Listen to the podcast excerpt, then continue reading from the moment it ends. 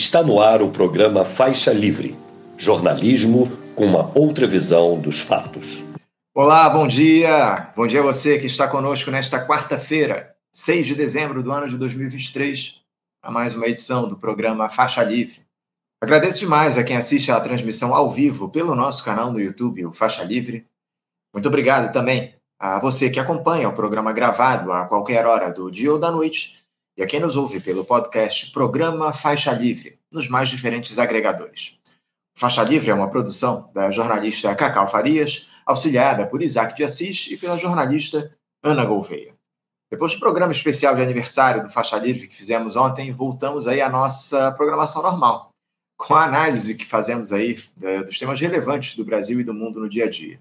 Aliás, seguiremos hoje na avaliação do que foi o governo Lula ao longo de 2023, seu primeiro ano nesse novo mandato, os avanços que tivemos no país e também se houve retrocessos em relação ao que tínhamos na, na gestão anterior de Jair Bolsonaro.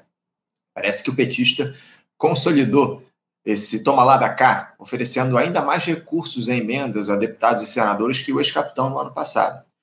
Quem vai comentar o cenário da política nacional aqui no programa daqui a pouquinho será o ativista social, ex-candidato à presidência da República e presidente da Unidade Popular, a UP, Leonardo Pericles. Também vamos tratar aqui no programa das questões relativas à justiça. Essa mudança nas versões por parte do tal do Frederic Wassef, aquele ex-advogado do Bolsonaro. Pois bem, naquele caso da venda e recompra do Rolex lá nos Estados Unidos, Rolex, as joias foram furtadas né, do acervo da presidência da República pelo político. Também a substituição do Flávio Dino no Ministério da Justiça e Segurança Pública, que está sendo analisada lá pelo governo Lula. O episódio envolvendo o deputado André Janones, aí, suspeito de se envolver em um escândalo de rachadinhas no seu gabinete, enfim. Para isso, vamos receber, mais tarde, o advogado criminalista e integrante do grupo Prerrogativas, Antônio Carlos Cacai. A situação fora do Brasil também anda movimentada. E o professor de Relações Internacionais na Universidade do Vale do Itajaí, a Univale, Daniel Correia da Silva, estará aqui para analisar essa anexação pela Venezuela de parte do território da Guiana, a região de Essequibo, que é rica em petróleo, após um referendo que foi realizado no país lá no último domingo. O fracasso, pelo menos momentâneo, nas negociações entre Mercosul e União Europeia para após uma rodada de reuniões no dia de ontem, a fim de construir aquela, aquele acordo de livre comércio entre os dois blocos, enfim. Entrevista importantíssima que a gente vai ter daqui a pouquinho com o Daniel. Para encerrar o Faixa Livre de hoje, voltaremos a tratar da reversão do fechamento da Ceitec, a empresa brasileira de semicondutores, dessa vez pelo olhar dos trabalhadores da companhia.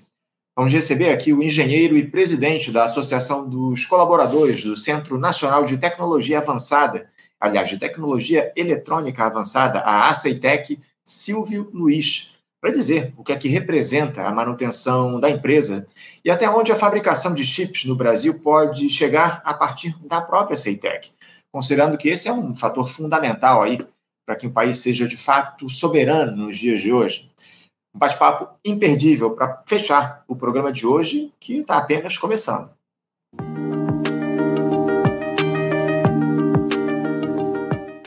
Bom, gente, abrindo aqui as nossas entrevistas, eu já vou saudar do outro lado da tela o nosso primeiro entrevistado. Eu cumprimento o ativista social, ex-candidato à presidência da República e presidente da Unidade Popular, a UP, Leonardo Péricles. Leonardo Péricles, bom dia. Bom dia, Anderson. Bom dia a todas, todos e todos que estão nos acompanhando. Mais uma vez, agradecer o convite aí para estar aqui com vocês no Faixa Livre. A gente agradece, Leonardo, essa interlocução com a gente no programa. Obrigado por você se dispor a fazer esse bate-papo aqui com a gente, Leonardo, para falar um pouquinho a respeito da situação do país, né? Porque nesse último mês do primeiro ano de mandato do presidente Lula, Leonardo, após um dos períodos aí mais difíceis da história desde a redemocratização, temos aí feito um balanço aqui no programa a respeito dessa gestão liderada pelo petista que teve na conciliação, mais uma vez, a sua marca registrada. Alguns poucos avanços em programas sociais, algo muito restrito, aposta naquela política de austeridade imposta pelos neoliberais e atendida quase sem restrições pelo chefe do executivo e rios de dinheiro entregues aos parlamentares em forma de emendas, algo que a gente vai tratar, inclusive, daqui a pouquinho de maneira mais aprofundada. Leonardo, o, o, governo Lula, nesse primeiro ano, tem colocado como prioridade o atendimento às demandas da classe trabalhadora? Como é que vocês da UP avaliam esse ano de governo Lula até aqui, por favor? Olha, é uma ótima pergunta, é, Anderson, e eu, assim, e também de resposta complexa, porque primeiro a gente saiu de um governo de orientação fascista que nós sabemos que atacou, é, foi um dos principais governos que atacou direitos da classe trabalhadora, manteve inclusive toda uma agenda, uma pauta de brutal de retirada de direitos, sobretudo a reforma trabalhista, que eu acho que é a expressão mais violenta desse processo do grande feito pelo grande capital a partir do golpe institucional em 2016, mas fez também a reforma da previdência, que também foi um processo absurdo, né, porque tira direitos históricos do ponto de vista da aposentadoria, né, dos direitos é, é, previdenciários de parcelas consideráveis da classe trabalhadora, né? sem contar a quantidade de ataques, seja no salário mínimo, seja é, do aumento da informalidade, seja na condição de, inclusive, de conseguir o básico para viver da maioria dos trabalhadores e trabalhadoras. Então, saindo de um governo que teve esse tipo de orientação, é, a gente tem que ter um certo cuidado e, ao mesmo tempo, observar que, às vezes, algumas poucas medidas, que não são mais do que obrigações de um governo, aparentam ser muita coisa perto do que foi o último. Então, quero ressaltar que o último governo foi um governo de destruição, de profunda retirada de direito, e cabe, inclusive, ainda a luta pela punição de Bolsonaro, dos generais que comandaram, inclusive, todo esse processo de tentativa de golpe, né, de retirada de direito. Então, enfim, é, inclusive eu fiquei, é, é, vi que algumas notícias nesses últimos dias, inclusive, que mostram que é, a justiça solicitou a, a, a Meta, né, dona do Facebook, é, Instagram o vídeo do Bolsonaro é, defendendo o golpe do dia 8, né? Então, é muito importante, que são a prova concreta, a CPI é, do golpe já mostrou que o Bolsonaro é, foi um desses mentores intelectuais, está faltando é pegar mais os generais. Então, quero reforçar isso. Sobre o governo Lula, nós temos desafios importantes. Então, primeiro, registrar alguns pontos de avanço né? E esses pontos foi redução do desemprego, é, a proposta de um aumento real do salário mínimo foi R$19,00 esse ano, né? Que é muito pouco e está previsto um pouco mais para o ano que vem, né? De um reajuste melhor nesse sentido.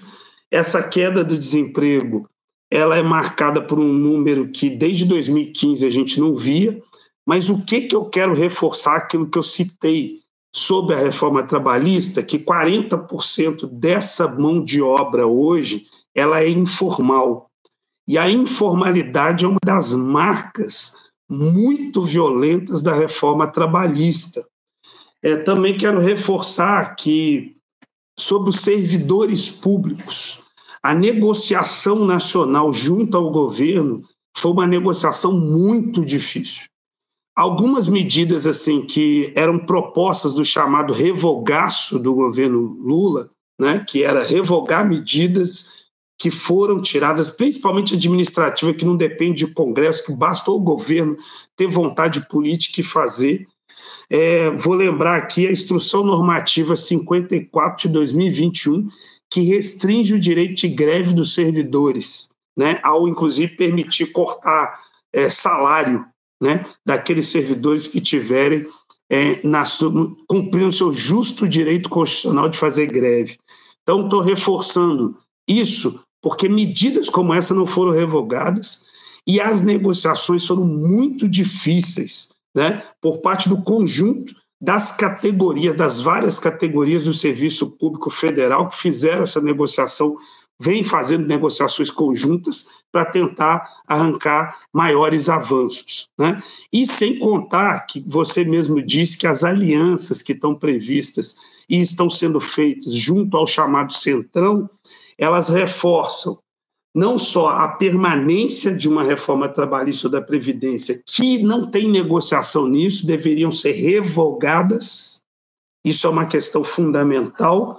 Um governo que minimamente defenda os direitos da classe trabalhadora precisa trabalhar no sentido da revogação, e essa é a pauta central do movimento popular e sindical no Brasil. Então, isso é uma questão, e justamente por essas alianças, não só não revoga essas medidas, como também fica sempre pairando sobre os servidores públicos o risco da reforma administrativa, que na prática é acabar com o serviço público no Brasil.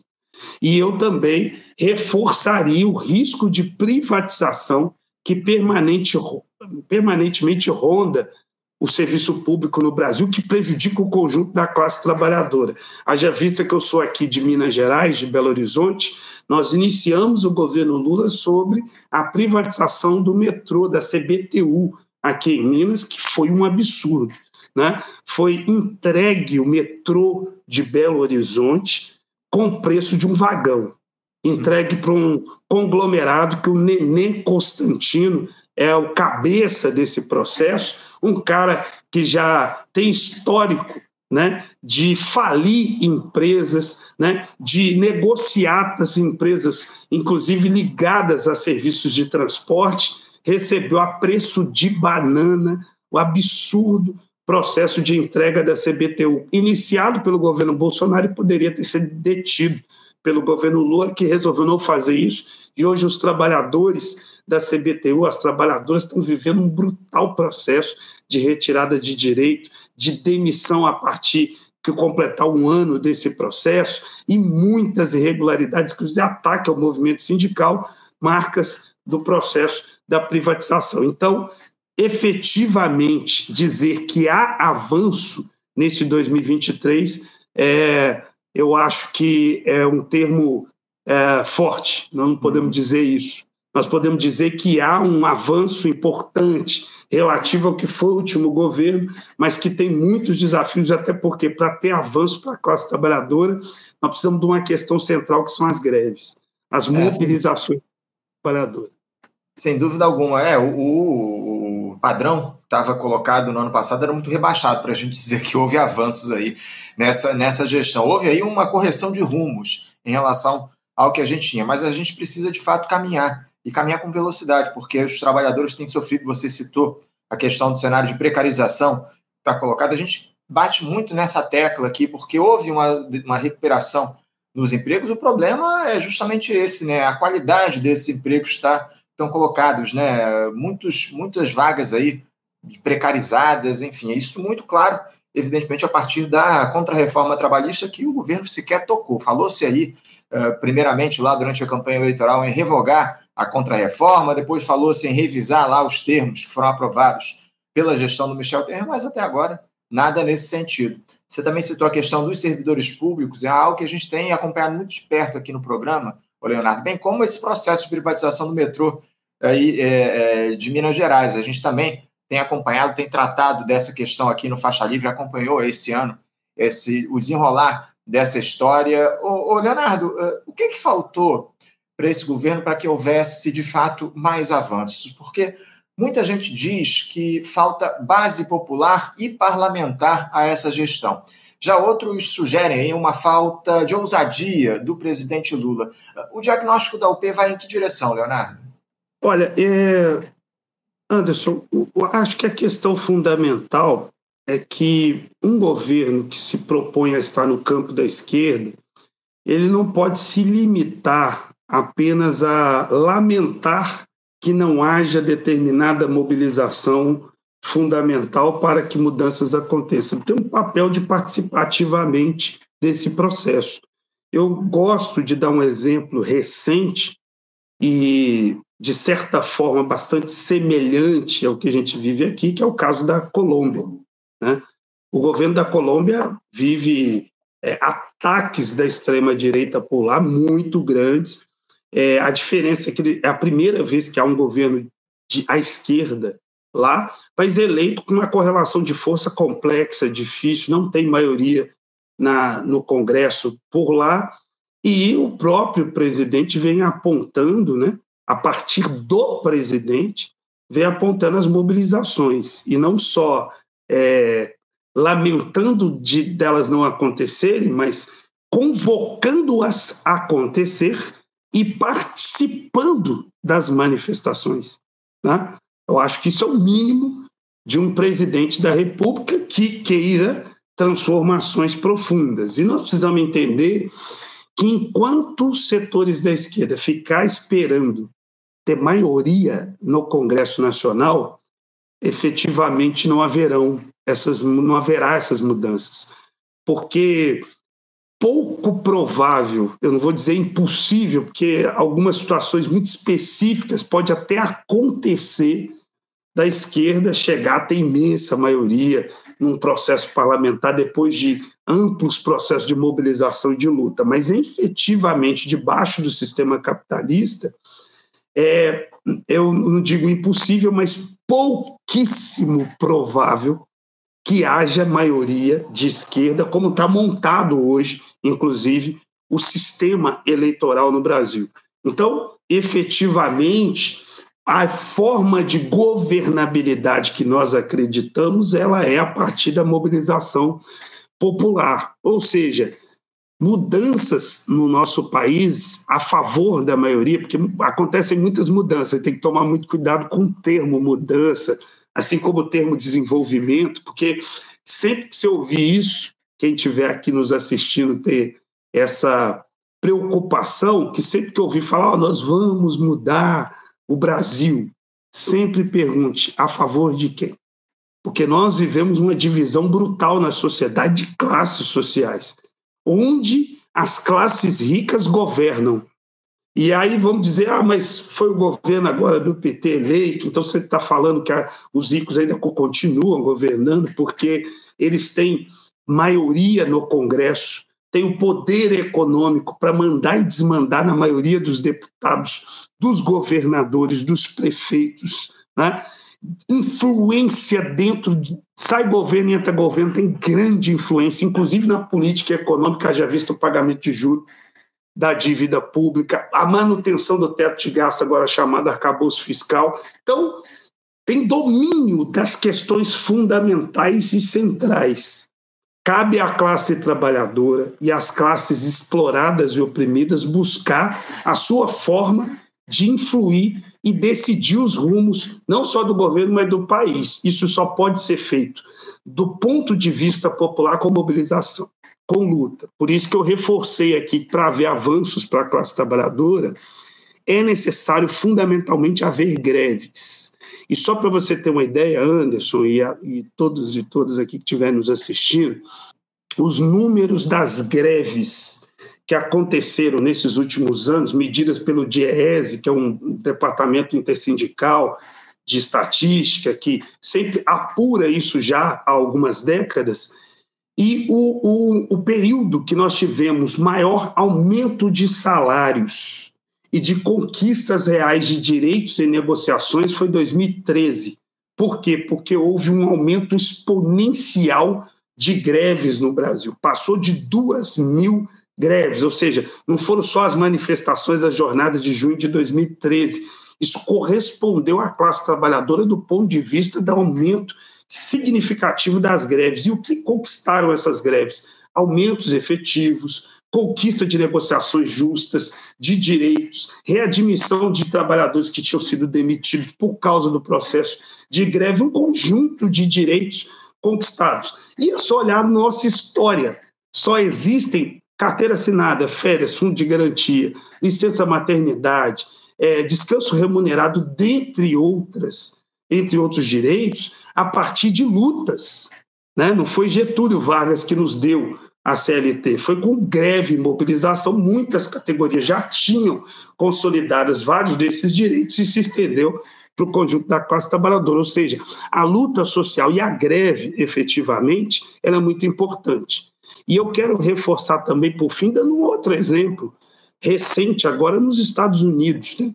É um país que vem de lá muita coisa ruim, inclusive a influência neoliberal, o ataque ao movimento sindical, as medidas é, é, de retirada de direito, muitas vieram lá dos Estados Unidos, mas também vieram, vieram lutas nesse último período, nesses últimos anos, seja Vidas Negras em Pauta, e agora uma gigantesca greve da classe operária norte-americana, sobretudo metalúrgica, das é, empresas automobilísticas.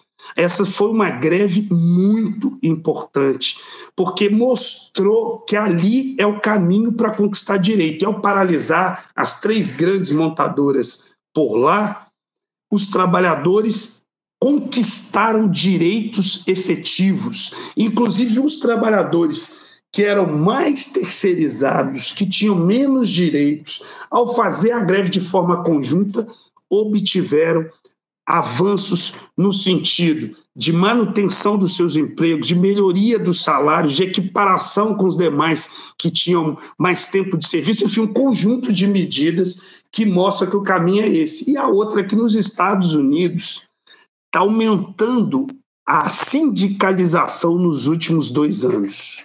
Por quê? Porque parte da classe trabalhadora entendeu que o discurso neoliberal começou por lá, né? E levou-a a um processo de ter muito menos direitos. Então, percebendo isso, está voltando a se sindicalizar.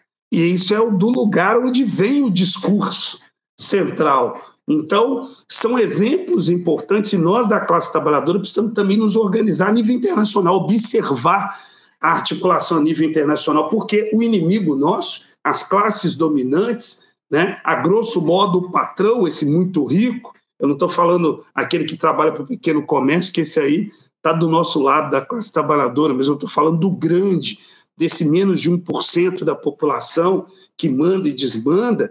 Esse é o nosso inimigo. Né? E nós precisamos observar que ele se articula a nível internacional. Então, os trabalhadores e as trabalhadoras também precisam ter esse olhar e se articular também e lutar. Acho que essa é a arma mais importante que nós temos, a organização e a luta. Nós somos maioria, então nós vamos usar essa, essa vantagem que nós temos, das poucas que nós temos, essa é uma. Nós somos imensa maioria. Então, o número para nós é muito importante no processo né, de conquistar direito. É isso, é isso. A gente tem dito muito aqui essa necessidade que há de se reorganizar a classe trabalhadora. Isso tem de ser posto no topo das prioridades. É, eu tenho aqui muitas, é, muitos questionamentos dos nossos espectadores. Por exemplo, o André, nosso ouvinte lá do Morro da Formiga, ele diz aqui o seguinte: a despeito da, das falas aparentemente combativas e comprometidas, desconheço iniciativas sólidas, contínuas e consequentes para contactar e construir, é, co, é, contactar e construir com favelas e áreas pobres. É, muito papo para pouquíssimas ações efetivas. E eu tenho aqui uma pergunta do Leandro Parra. O Leandro Parra ele te questiona o seguinte, Leonardo. É, camarada Péricles, a formação de uma frente de esquerda não seria a única ou a forma mais consequente da esquerda se reestruturar para levar avante a luta anticapitalista e pelo socialismo? Essa é uma questão que a gente tem trazido aqui constantemente, essa necessidade, acima de tudo, das esquerdas que se dizem é, combativas, revolucionárias de alguma forma, se unificarem no sentido de pressionar essa gestão Lula, porque o próprio Lula vive dizendo aí que ele precisa que os trabalhadores pressionem, enfim, que os brasileiros pressionem o governo para que haja mudanças efetivas. Eu, eu tenho lá minhas dúvidas em relação a quem deve deva liderar esse processo, como você trouxe aqui o exemplo lá da Colômbia, né, onde o Gustavo Petro está à frente dessas mobilizações de alguma forma. Mas o Lula ele clama para que a população brasileira pressione o seu governo. Como é que você vê a possibilidade, nesse momento, o Leonardo Péricles, das esquerdas é, que se dizem mais combativas, não essas adesistas, essa turma é, de, de centro-esquerda, mas essas esquerdas, como vocês da UP, o pessoal do PCB, do PSTU, enfim, partidos que dialogam com, com uma lógica uh, de defesa dos interesses da classe trabalhadora, como é que você vê essa possibilidade de unidade dessas agremiações para o ano que vem, enfim, para a gente de fato conseguir pressionar o governo Lula a fim de estabelecer mudanças efetivas da correlação de forças, Leonardo? Olha, essa não é uma tarefa simples, mas, é, é, inclusive, dialogando, uh, o, me parece que foi o André que, fala, que viu poucas ações em relação às. Primeiro, queria responder na ação nas periferias. Olha, André, lhe convido a conhecer o nosso trabalho da Unidade Popular. Nós montamos o nosso partido, inclusive, fazendo trabalho em periferia, não somente, mas também em periferia e a gente vem crescendo o trabalho de base nosso com núcleos localizados em vilas, em favelas, em bairros pobres espalhados país afora. Então lhe convido, não sei de que estado você é, mas lhe convido a conhecer de perto o trabalho. Eu sei que é uma questão simples e, e que nós vamos resolver no piscar de olhos, mas é um é trabalho paciente importante que a gente vem fazendo. O André é daqui do Morro da Formiga, no Rio de Janeiro, Leonardo, é aqui na zona norte do Rio de Janeiro, Morro da Formiga. Olha, no Rio de Janeiro nós temos muitos exemplos importantes de trabalhos que nós estamos fazendo junto às periferias e eu lhe convido a conhecer melhor o nosso trabalho. O Leandro fala dessa questão da unidade, você também completa, Anderson. Olha, é, esse negócio da unidade da esquerda, é, para nós, é sempre mais complexo, porque a gente não se baseia para a direita, porque assim, eu, eu já falei isso algumas vezes em entrevistas, que a direita ela se une fácil porque os interesses de unidade dela são materiais, ou seja, lucro. Então, não é muito difícil, porque está lá assim, eles têm muita divergência de, de ideias, tanto que tem um monte de partido de direita, de extrema-direita, fascista e tal. Aí tem o risco do lucro deles diminuir. Rapidamente eles se unem, não tem grandes problemas para se articularem e agirem conjuntamente, porque o interesse material que guia e torna mais fácil a unidade. Não são as ideias centralmente que vão garantir a unidade, mas a ação concreta e objetiva na sociedade que vai fazer isso. O da esquerda é mais complexo porque nós nos guiamos pelas ideias. A gente não tem muitas vezes esse interesse material tão concreto. Então, qual é o maior interesse? Por que eu estou falando tanto de luta?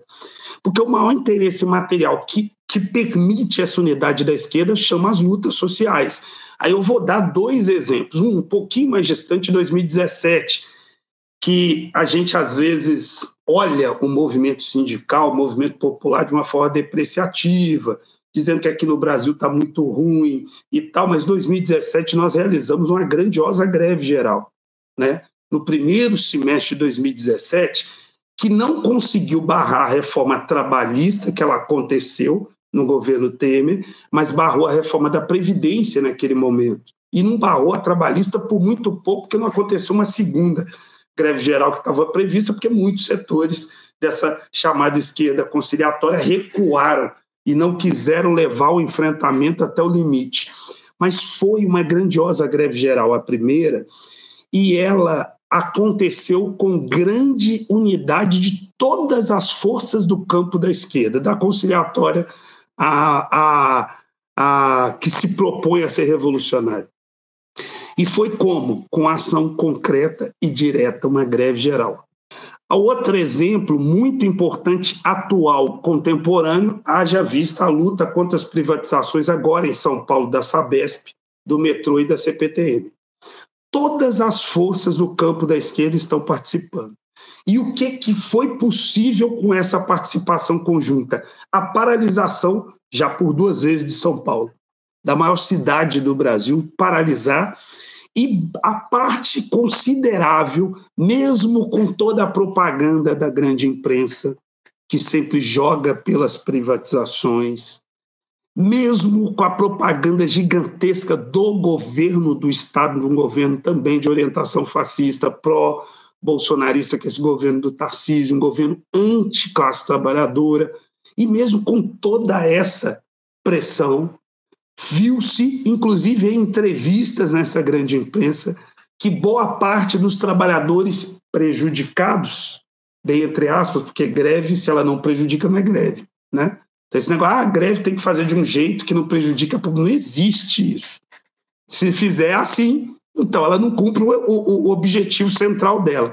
Então, mesmo muito, entre aspas, prejudicados, trabalhadores e trabalhadoras que não conseguiram se transportar, porque se o metrô para em São Paulo, basicamente você gera um caos no sistema de transporte a favor da greve, por entender que privatizar vai dar naquele mesmo sentido da Enel, vimos um apagão em São Paulo, vai dar no sentido da Braskem, nós estamos vendo agora em Maceió, Alagoas, bairros inteiros, mais de 10% da cidade está afundando, afundando por causa de uma mineração privada feita, inclusive, com responsabilidade de muitos governos que foram deixando acontecer e hoje tem um risco de colapso, de afundamento geral de vários bairros, vidas de pessoas colocadas em segundo plano, expulsas das suas casas. Enfim, eu já visitei esse, essa região em 2022 na campanha eleitoral, um negócio absurdo. E aquele crime aqui da Vale,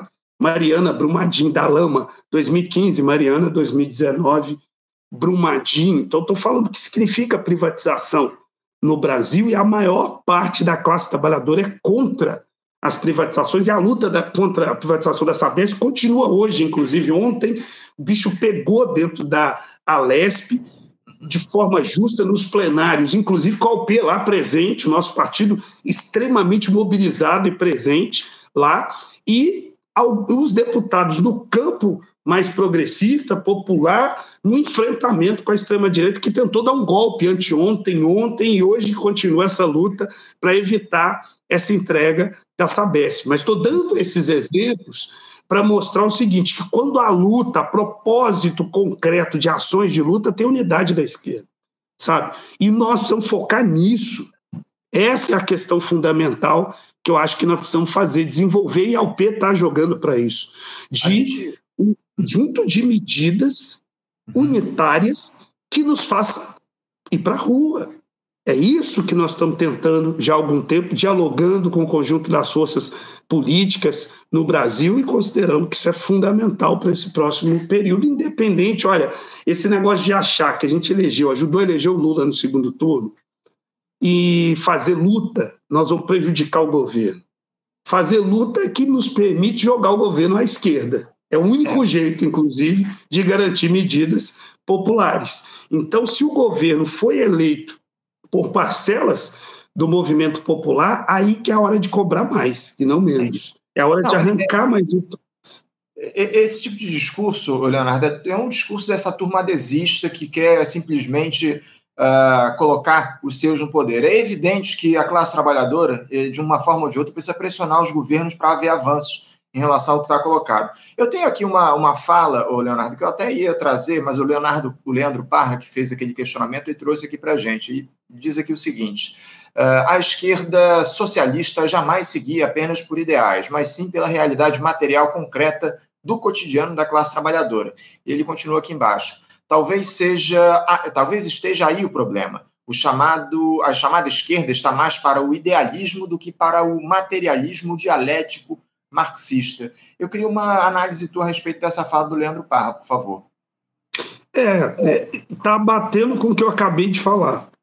Nós precisamos ir para uma ação concreta. Claro que você tem que ter um programa de medidas importantes, que, se, que coloquem o que, que você tem de objetivo de transformação, de mudança. Aqui eu apresentei alguns pontos gerais. Por exemplo, a revogação da reforma trabalhista. Isso é uma medida concreta e efetiva. Ela nos permite ação concreta e efetiva né, a partir das ideias que nós temos. Né? Então, a ação junto à classe trabalhadora. Você tem mais. A questão das lutas concretas por melhorias materiais para o nosso povo. Então, lutas como congelamento do preço dos alimentos para conter a inflação no Brasil, um aumento que não seja só aumento real, um aumento, por exemplo, de 100% do salário mínimo, que ainda é menos do que prevê o IDIESE, porque o salário tinha que ser mais de 7 mil reais para garantir o mínimo, porque é um salário mínimo. Então, salário mínimo não é o mínimo de renda que você possa ter, é o mínimo, é o que garanta condições mínimas para uma família com quatro pessoas viver minimamente bem. Ou seja, ela ter alimentação, ela ter acesso à cultura, ela ter como se vestir, ela ter como se transportar, ela ter como estudar.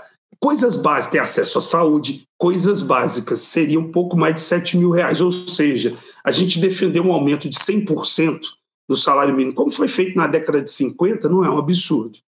E falar disso, nós vamos encontrar muitos argumentos contrários, principalmente oriundos das classes dominantes, dizendo que isso aí quebraria o Brasil, porque parte dos empregadores são pequenos, médios, e eles não conseguiriam pagar um salário desse. Quem fala isso não entende nada de economia, porque você tem um negócio na economia chamado círculo, é, é o círculo virtuoso, que você injeta recursos tão grandes na economia, por exemplo, aumentando o salário em 100% e segurando o preço dos alimentos. Então, estou fazendo duas propostas concretas: segura o preço dos alimentos para segurar a inflação, injeta um aumento efetivo de 100% para a classe trabalhadora. Esse trabalhador, essa trabalhadora não vai guardar dinheiro, ele vai consumir mais, porque ele consome muito pouco. Então, ele vai comprar, em vez de dois pacotes ou um pacote de arroz, ele vai comprar quatro. Em vez de um de feijão, ele vai comprar cinco. Em vez de não comprar carne, ele vai comprar. Se ele podia comprar carne, ele compra mais, sabe? Ele vai agora poder comprar fruta e verdura. Ele vai, não podia nem comprar uma roupa, ele vai abrir um crediáriozinho mínimo para poder comprar as roupas para os filhos. Ele vai comprar um tênis novo. Ele, e isso você vai movimentar a economia de tamanha forma que, inclusive, o pequeno vai conseguir garantir o pagamento desse salário, porque vai aumentar enormemente os ganhos dele junto numa economia dessa. Então, nós estamos falando de medidas inclusive, que já foram feitas. Na década de 50 foi feito, o Brasil não quebrou, não. Teve um aumento. Na governo Vargas ainda, o ministro do Trabalho, inclusive, era João Goulart, que depois virou presidente da República, e frente a lutas importantíssimas da classe trabalhadora com essa pauta, no 1 de maio, foi garantido o aumento de 100% do salário mínimo, o Brasil não quebrou. É Pelo contrário, melhorou as condições de vida da classe trabalhadora. Então, nós precisamos nos guiar pelas formas concretas, diretas, né, de vida do que o povo está passando, dos problemas que o povo está vivendo. Né? E o problema da fome, ele é um deles. Nós precisamos uhum. mexer nesse problema concreto com medidas concretas. Então, nós estamos falando aqui de ações e elas envolvem processos de mobilização. Eu queria trazer aqui, Leonardo, para a gente fechar o nosso papo, um outro comentário do Leandro Parra. Ele está participando aqui de maneira efetiva do programa de hoje com análises importantes aqui. Ele diz o seguinte: é, o fato é que ainda existem muitas disputas burocráticas que se aferram em pseudoconcepções teóricas, como stalinismo versus trotskismo, e a fragmentação só aumenta. O P versus PSTU, PCdoB versus PCB, o P versus PCO. E aqui eu aproveito para inserir um questionamento do nosso ouvinte Luiz Preza, a quem eu já agradeço aqui a contribuição ao programa, e te pergunto o seguinte, Leonardo, é, quais as diferenças entre a UP e o PCO? Aqui no Rio de Janeiro, o PCO é bem mais atuante que a UP. Fique, é, por favor, responda aí o que o nosso ouvinte, o nosso espectador Luiz Preza traz aqui para gente. É, então vou começar com o Luiz. Olha, Luiz, uh, diferenças há grandes, inclusive porque senão estávamos todos na mesma organização. É, e assim, o que eu posso falar é da Unidade Popular. É o partido que mais cresce hoje no Brasil, é um partido ligado às lutas populares. Eu não sei que região que você está do Rio, né, para você falar isso, mas é um lugar, o Rio de Janeiro é um dos estados que a gente mais cresceu e se desenvolveu nesse último período, a partir de núcleos, inclusive, que atuam em periferias, núcleos em setores sindicais, por exemplo, dos servidores públicos, de categorias importantes, como, por exemplo, os trabalhadores da limpeza urbana, dentre outras categorias importantíssimas que nós estamos atuando. E o objetivo central da UP é, através das mobilizações, das lutas, né, das, de todo um trabalho de base voltado, inclusive, para a formação política e ideológica, porque também nós não podemos esquecer isso, conseguir rearticular a esquerda sobre outro polo. Em vez do polo da conciliação, o polo da luta, do enfrentamento com essas classes dominantes. E estamos desenvolvendo um trabalho de crescimento, de fortalecimento do partido, está convidado a conhecer né, o nosso trabalho e atuar né, junto com a gente nessas transformações. A pergunta do outro companheiro, qual foi mesmo? Ah, sim, ele fez observações de fragmentações na, na esquerda. Olha, eu volto novamente a Leandro, né? Eu volto Isso, novamente à necessidade das mobilizações, das lutas, como a forma de quebrar essa fragmentação. Eu estou vendo também outra, outra pauta também importante que vem unificando amplamente setores da esquerda é a luta em solidariedade ao povo palestino. Essa luta também aqui no Brasil vem trazendo uma unidade importante. Então, assim, eu acho que a gente tem que ter um cuidado quando a gente fala da fragmentação, porque muitas vezes a gente acaba reproduzindo o ataque que o inimigo faz a gente, sabe? A gente acaba aumentando a nossa é, baixa autoestima. Então, eu acho que ao invés da gente dizer da fragmentação, nós temos que focar de como fortalecer a unidade.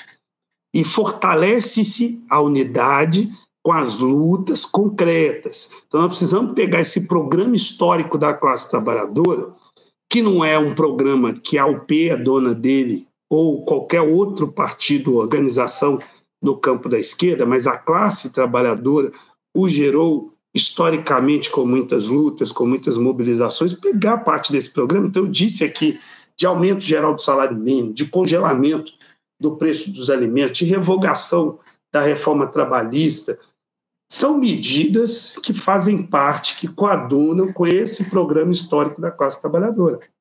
Nós precisamos ser coerentes com isso, pegar isso e agir.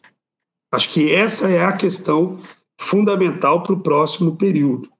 E, claro, haverão disputas, haverá disputas dentro do movimento popular, natural e normal. Há uma diversidade.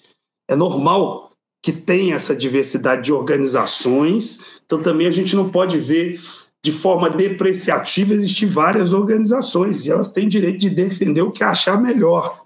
Uhum. Agora, nós devemos trabalhar para que dentro dessas defesas diversas que a gente tenha pontos comuns para trabalhar a luta. Por exemplo, desenvolver no Brasil uma ação conjunta para propor a reforma trabalhista que nós defendemos, porque nós somos contra essa aí, mas nós defendemos um tipo de reforma trabalhista que revogue o que foi antigo ataque de direitos, mas que instaure direitos efetivos muito superiores ao que eram antes da reforma.